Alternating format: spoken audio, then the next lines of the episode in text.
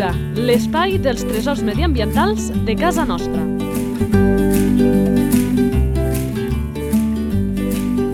Un espai conduït per Francesc Balanyà. Molt bones a tots i a totes. César, conduït per un servidor, però sempre dic allò de que molt ben acompanyat. I tal com deia ja la darrera vegada que parlàvem amb aquesta persona, hi ha entrevistes que sempre a un li fan una miqueta més d'il·lusió. És el cas eh, d'aquesta persona, de la Maria Mira, aquesta jove ornitòloga que ja ens va deixar tots meravellats, com ens explicava la Buscarla de Canyà. En recupereu aquell podcast que entre les altres qüestions explicava per què la convidàvem, quan va deixar amb un pam de nas amb la seva saviesa barrejada amb la seva joventut. I la Maria, que no només un servidor sinó tothom li deia, ostres, està molt xulo el podcast Nas de fer més, doncs ha arribat aquest Nas de fer més, però abans la saludem, Maria, bones Hola, bona. Saps que ho dic amb el cor, no? Sí, sí i la Maria, doncs, perquè s'hagués perdut aquest podcast, és una de les gestores d'aquesta pàgina de les xarxes d'Instagram, el Cap ple d'ocells, que em sembla un nom fantàstic, que és una jove apassionada de l'ornitologia, però a vegades un ni té passió i no hi té coneixement. No, la Maria també té molt coneixement, com va quedar acreditat en el darrer podcast i com de ben segur quedarà acreditat en aquest. Llavors, si et sembla, Maria, sense més preàmbuls, anirem ja a conèixer l'animal que ens portes per avui. Perfecte.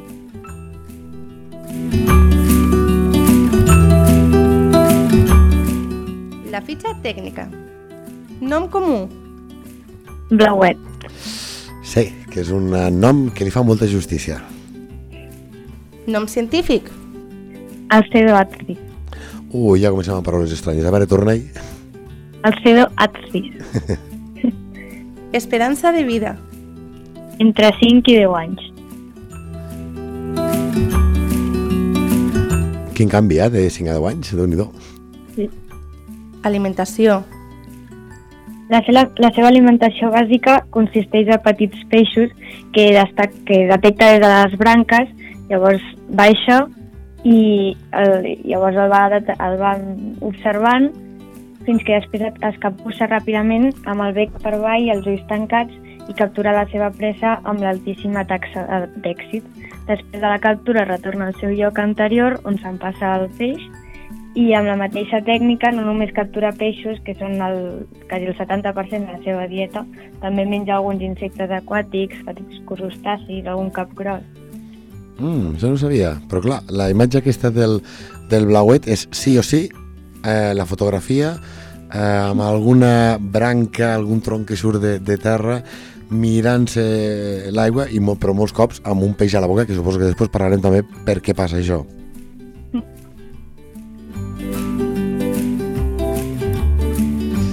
Li hem donat bastantes pistes, però perquè quedi clar. Hàbitat. Proper a llacs i. Així de ras i curt. Distribució.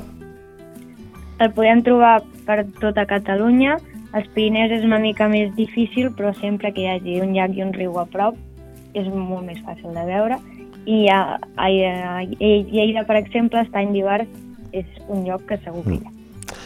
eh, bueno, és més fàcil de veure, però que té uns colors tan llampants, després en parlarem, tan bonics, però que també és tan petit eh, que a vegades eh, costa de veure, tot i que n'hi hagi, eh, pels que som una mica més provants en la matèria.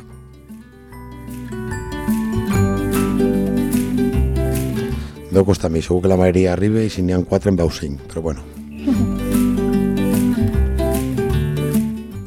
Activitat.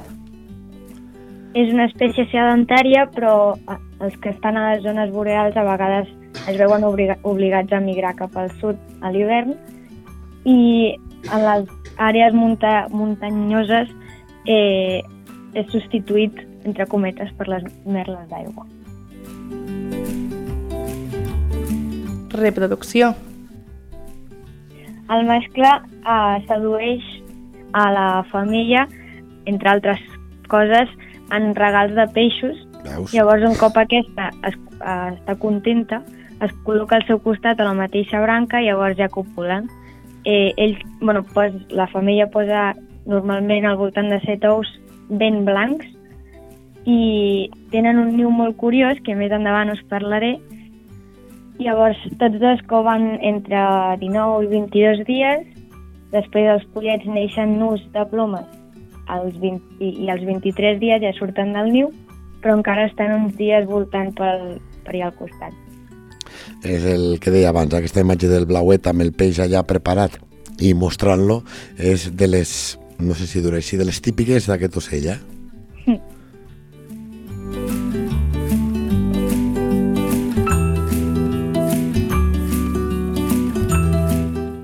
Salut de l'espècie. És un ocell que no està amenaçat ni tampoc eh, és un ocell que destaqui perquè estigui molt, molt bé. Simplement és un au que té una bona salut a nivell de... bueno, que està bé. I és una qüestió important eh, que a vegades sembla que només parlem d'espècies doncs, que, que estan en perill. Per sort, el cas del blauet no és dels casos preocupants. Aquests eh, boscos de ribera de moment hi són, però recorden que estem amb sequera i veus que no comenci a canviar aquí el paradigma. Esperem que no.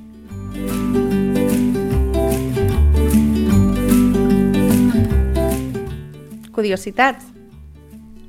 Doncs com ja he dit que parlaria del niu, eh, el niu d'aquest ocell és, eh, consisteix en un túnel de, de, que es pot trobar en turonets de sorra propers a, a zones d'aigua llavors poden tenir al voltant d'un metre de profunditat i al final d'aquest cau s'hi troben els ous.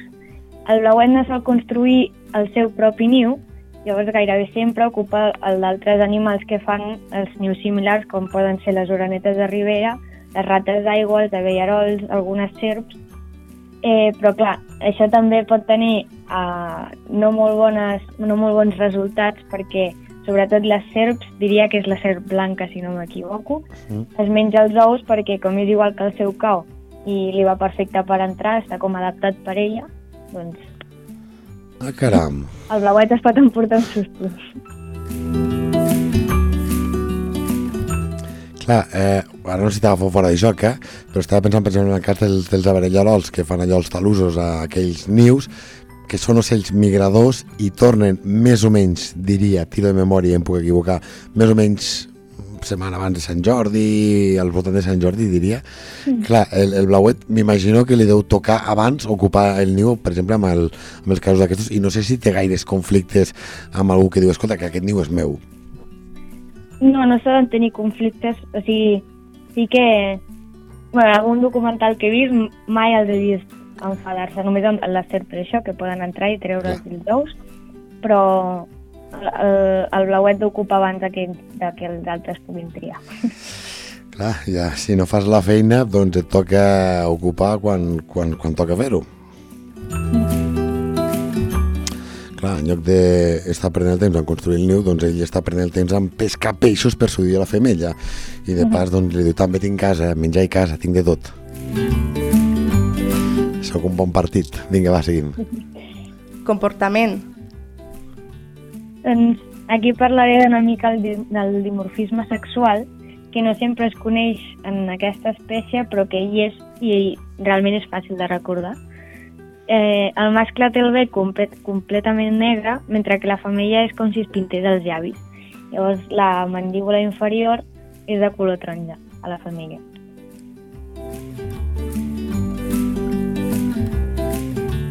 I n'hem parlat una miqueteta amb el que ens ha explicat la Maria, però anem a donar-li més matís a com és aquest bonic ocell. Identificació a la natura. Doncs el blauet destaca molt pels colors que té. Sovint a les canyes el podem veure mostrant el, el pit taronja, que és el costat que més es camuflaria en aquestes zones, o sigui, per les canyes, i, però amb una mica més de sort el podem veure passant com una fletxa arran d'aigua, veient clarament el blau cel característic de l'esquena i el blau fosc de la resta del, del dors i les ales. I els seus crits de, uh, en forma de cant es, ens poden indicar bé on és, llavors seguir-lo i identificar-lo ràpidament i a vegades es pot parar i, i veure'l també d'esquena tots els colors blaus que té i com ja he dit, el bec negre o negre i taronja, depèn si és mascle, família o jove, i, i, el, i, i el pit de color taronja.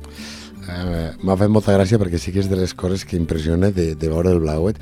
Són aquests vols, ho has dit molt bé, com una fletxa, com un bolido entre els eh, canyars i a més tan petitet com és eh, doncs encara dones, no sé si més sensació de velocitat i d'agafar les, les curves d'una forma eh, boníssima. Eh? El vol del Blauet és quasi inconfusible també per aquesta cua tan curta.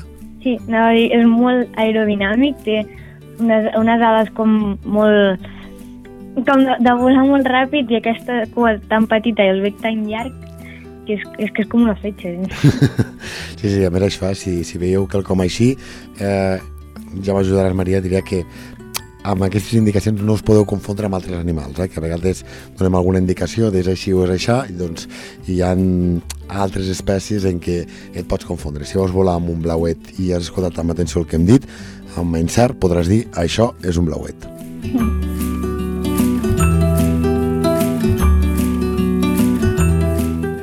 Problemàtiques. De, a les problemàtiques destaco el que he mencionat abans, que és l'ulladres, que són els blauets, quan ocupen els nius d'altres animals i que això els porta a problemes com el de la serp, que moltes vegades es menja els ous.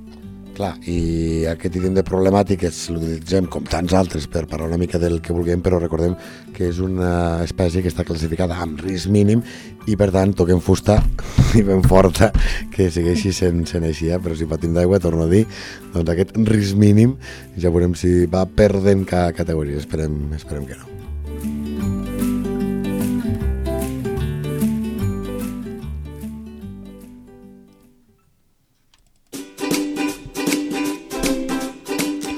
Sempre dic que aquesta és la meva secció predilecta. Sabies que... Perquè aquí és on les diferents espècies ens sorprenen. El blauet, hi ha algunes, com aquest, com el blauet, que ja ens sorprenen per la seva bellesa, pels seus moviments, com dèiem, però que segur que també tenen més coses ocultes que ens sorprenen, Maria. Doncs, de sabies que tinc dues curiositats. Doncs mira. La primera és que em va sorprendre molt quan la vaig aprendre, que és que des de ben petits ja són alimentats amb, els peix, amb, amb peixos i bueno, em vaig donar compte quan fa uns anys vaig veure un documental de Félix Rodríguez de la Fuente, que era un documental sobre l'abejaruco, un dels més coneguts, però hi havia una part que anava dirigida al blauet i van posar una càmera dins del niu. I em va impressionar molt veure l'ocell recent nascut, sense plomes, els ulls tancats, eh, però menjant-se un, un peix que no era petitet. I a diferència d'altres ocells, que l'alimentació quan són petits és més tova, els sí. granívors, per exemple, mengen insectes o així, el blauet des del principi ja s'alimenta de peixos. Sí, sí que, sí que és curiós i no la sabia aquesta, Maria. Clar, a mi també m'estic intentant visualitzar aquesta imatge amb els, amb els pollets i, i em costa. De fet, és el que dius tu, molt menja tou i altres perses que, no em sortirà la paraula en, en castellà, en català que eh, regurgiten, regurgiten, exacte, regurgiten el menjar, eh, les papilles, per exemple, amb el tema dels lloros, no? Serien aquelles papilles, però clar, això de menjar ja un peix di directe s'ha de tindre un, un bon pap. I bueno, l'altra curiositat eh, és que el color de les potes ens pot determinar l'edat. Això ja és més difícil de veure si ui, no tens... Vaig a mirar una fotografia mentre ho expliques, perquè això tampoc ho sabia. Veieu per què parlem amb la Maria per aquestes coses? A veure, digue'm. Uh, bueno, jo això ho vaig aprendre gràcies a l'anellament, que faig molt d'anellament, i els joves, la, la part de dalt dels dits, o sigui, la que no toca la branca quan s'agafen, eh, és d'un color fosc, negre barrejat amb, amb el taronja de les potes, però en canvi els adults tenen la pota totalment taronja vivent.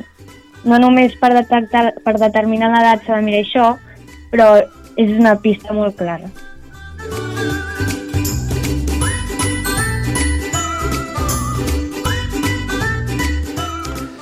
Eh, els anellaments que és cert que t'he vist participar-ne amb, amb, amb molts d'ells eh, seguint aquesta pàgina molt recomanable del cap ple d'ocells també t'hem vist que t'has ficat amb el món de la pintura. Això sí. va ser una sorpresa per mi. Et vaig veure en un directe, te'n recordes que em vaig comentar? Dic, mira-la, aquí treballant. Sí, sí, bueno uh, la de pintar va començar a la, a la quarantena Mhm. um, que bueno, jo visc enmig de la ciutat d'Hospitalet de Llobregat, tots són edificis, i, i llavors no, ve, no veia més que coloms i, i gavines i em connectava els directes del Toni Llobet, del seu jardí, Mira, l'altre dia li vaig fer entrevista. i llavors doncs eh, em vaig enganxar a dibuixar. I ara ja porto un any que ja m'he enganxat més en sèrio i m'agrada molt anar al camp i doncs a part de fer fotos, que la foto és més instantani, doncs dibuixar puc estar igual una hora amb un ocell i et fixes bé en tot i et dones compte en coses que igual no et fixes quan fas una foto. Clar, aquesta és la part bonica, però jo la vaig veure, crec que era amb un mirador del Delta de l'Ebre, amb un vent que no havia forma humana d'aguantar el paper, i llavors no sé si acaba sent divertit això de pintar. Sí, sí. bueno, i, i m'agrada molt fer-ho amb, amb, la meva, amb la meva millor amiga Jordina, que també li agraden els ocells i també li agrada molt dibuixar. I, i a vegades anem al camp totes dues i ens asseiem allà al mig d'un camp de golf que anem a vegades i, es, i doncs, les oques, que és un ocell que està més quiet, Mm. ens, ens passem hores dibuixant. Clar, i està bé el que dius, eh? El, el bo que té aquest dibuix naturalista és que t'obligui a fixar-te en cadascun dels detalls, eh? Sobretot si tens l'espècie allà. Clar, i les espècies també tens de prop, el que dèiem, el tema dels, dels anellaments. Hi ha gent que encara no sap o no entén perquè és tan important el tema dels ane- anellaments que tu que hi participes a diversos perquè fem una mica de pedagogia perquè és important això dels anellaments O sigui, els anellaments són un mètode científic que ens poden aportar dades de moltíssimes coses que no ens puguem imaginar i cada anellament està especialitzat més en, unes, en uns resultats que tu busques, diguéssim. Llavors, eh, jo participo quasi en, la, en els tres més diferents que poden haver, que són Projecte Sílvia, Projecte Migració i un estudi en concret. Llavors, uh, de l'estudi en concret no sé si puc dir alguna cosa. en cas, en, cas de, en cas de dubte no ho diguis a veure si et picaran la cresta mira si sóc mal Eh. periodista un altre diria que em donis l'exclusiva però no, no ho diguis Uh, I després el projecte Sílvia és, és més dirigit a una zona on les xarxes, que és com el mètode en el que agafem els ocells sense que rebin cap mal, xarxa japo I- japonesa es diu? sí, Mm. xarxa japonesa, i, mm, i llavors que tu només pots tenir aquestes xarxes si has, pas, si has passat els exàmens de l'ICO, o sigui, no se'ls dona qualsevol tampoc. I, mm, i llavors els, els projectes Sílvia, com anava dient, són aquestes xarxes col·locades durant... O sigui, des de que es va iniciar el Sílvia, aquestes xarxes es van col·locar en algun lloc, llavors cada any s'han de posar durant... Eh, bueno, es fa Sílvia d'hivern i Sílvia de- d'estiu, que durant uns mesos, tals dies, has de posar xarxes de tal hora a tal hora, és molt exacte tot, i llavors és per estudiar doncs, els ocells d'una zona en concreta eh, i veure pues, si mm, augmenta o disminueix una, una zona. Jo, per exemple, participo... Ai, una zona, una espècie, perdó, Mm. en una zona. Jo participo, per exemple, en un eh, molt a prop de Vic, que es porta mm, no sé quants anys funcionant i quan ja estava en marxa es va construir eh, l'autopista per sobre.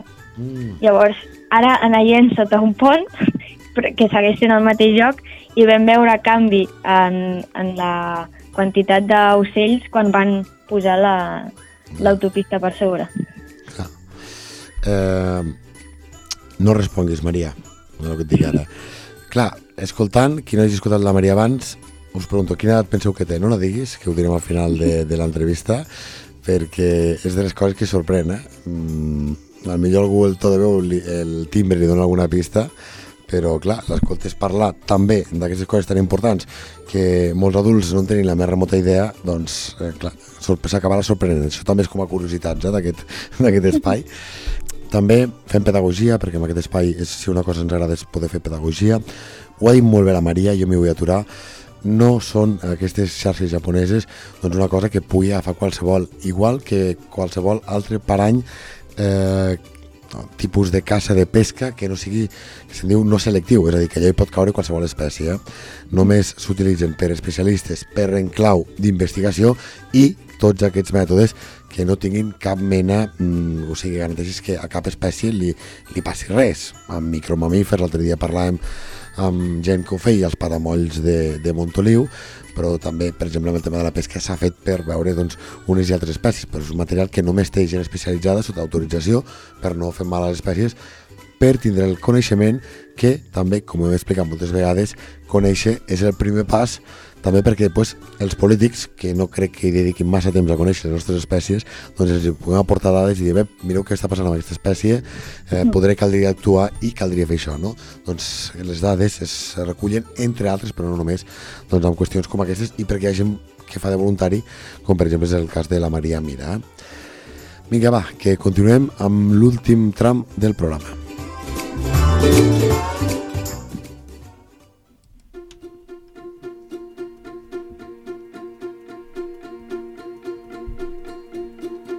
Natura a punta de llengua. Ja sabeu, l'espai dedicat a qüestions vinculades lingüísticament amb la nostra espècie. Això és molt ampli i la Maria m'ha dit, sí, sí, sí que en vull parlar i tinc alguna coseta que no sé per on me sortirà. Maria, tot teu. Eh, bueno, vull un parell de coses. La primera, el nom del blauet, eh, va molt lligat amb, el, amb com és. Ens, ens deixa molt clar de quin color és.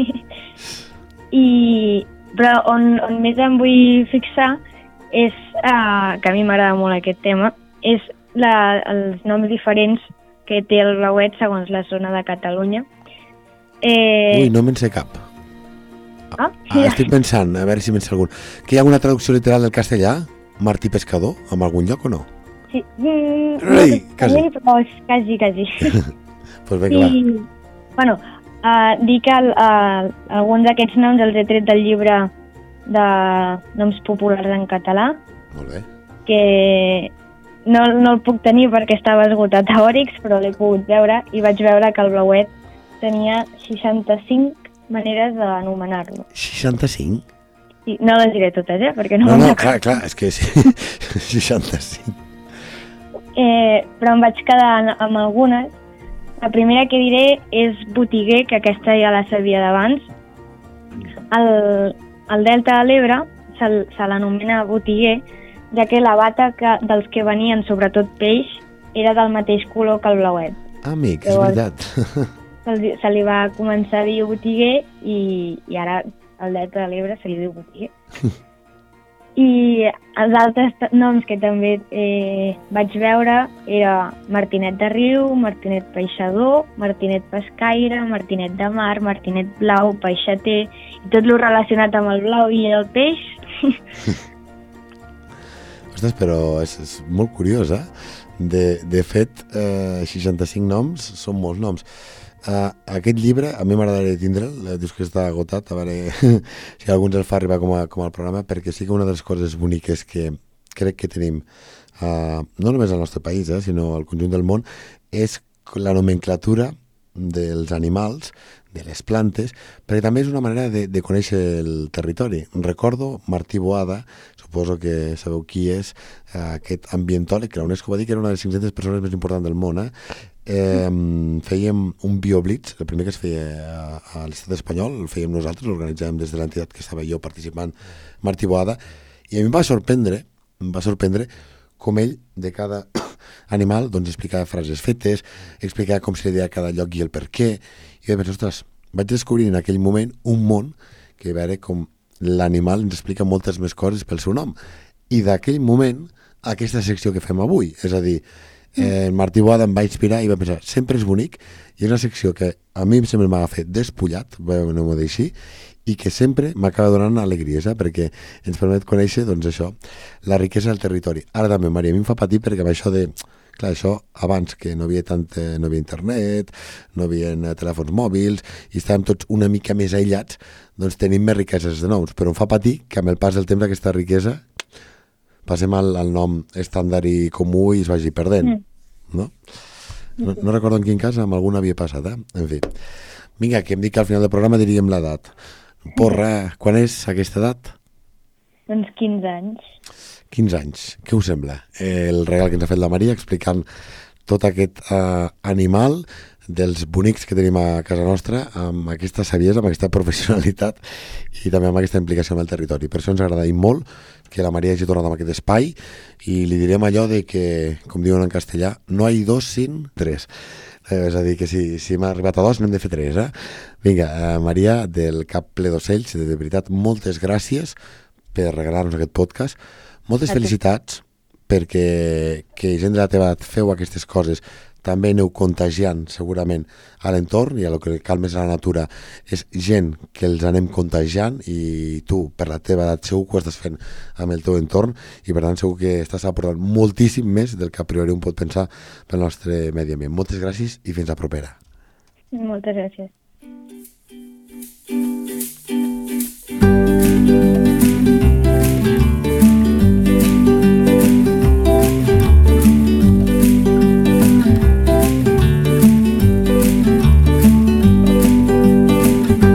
La teva entitat vol explicar un tresor de casa nostra?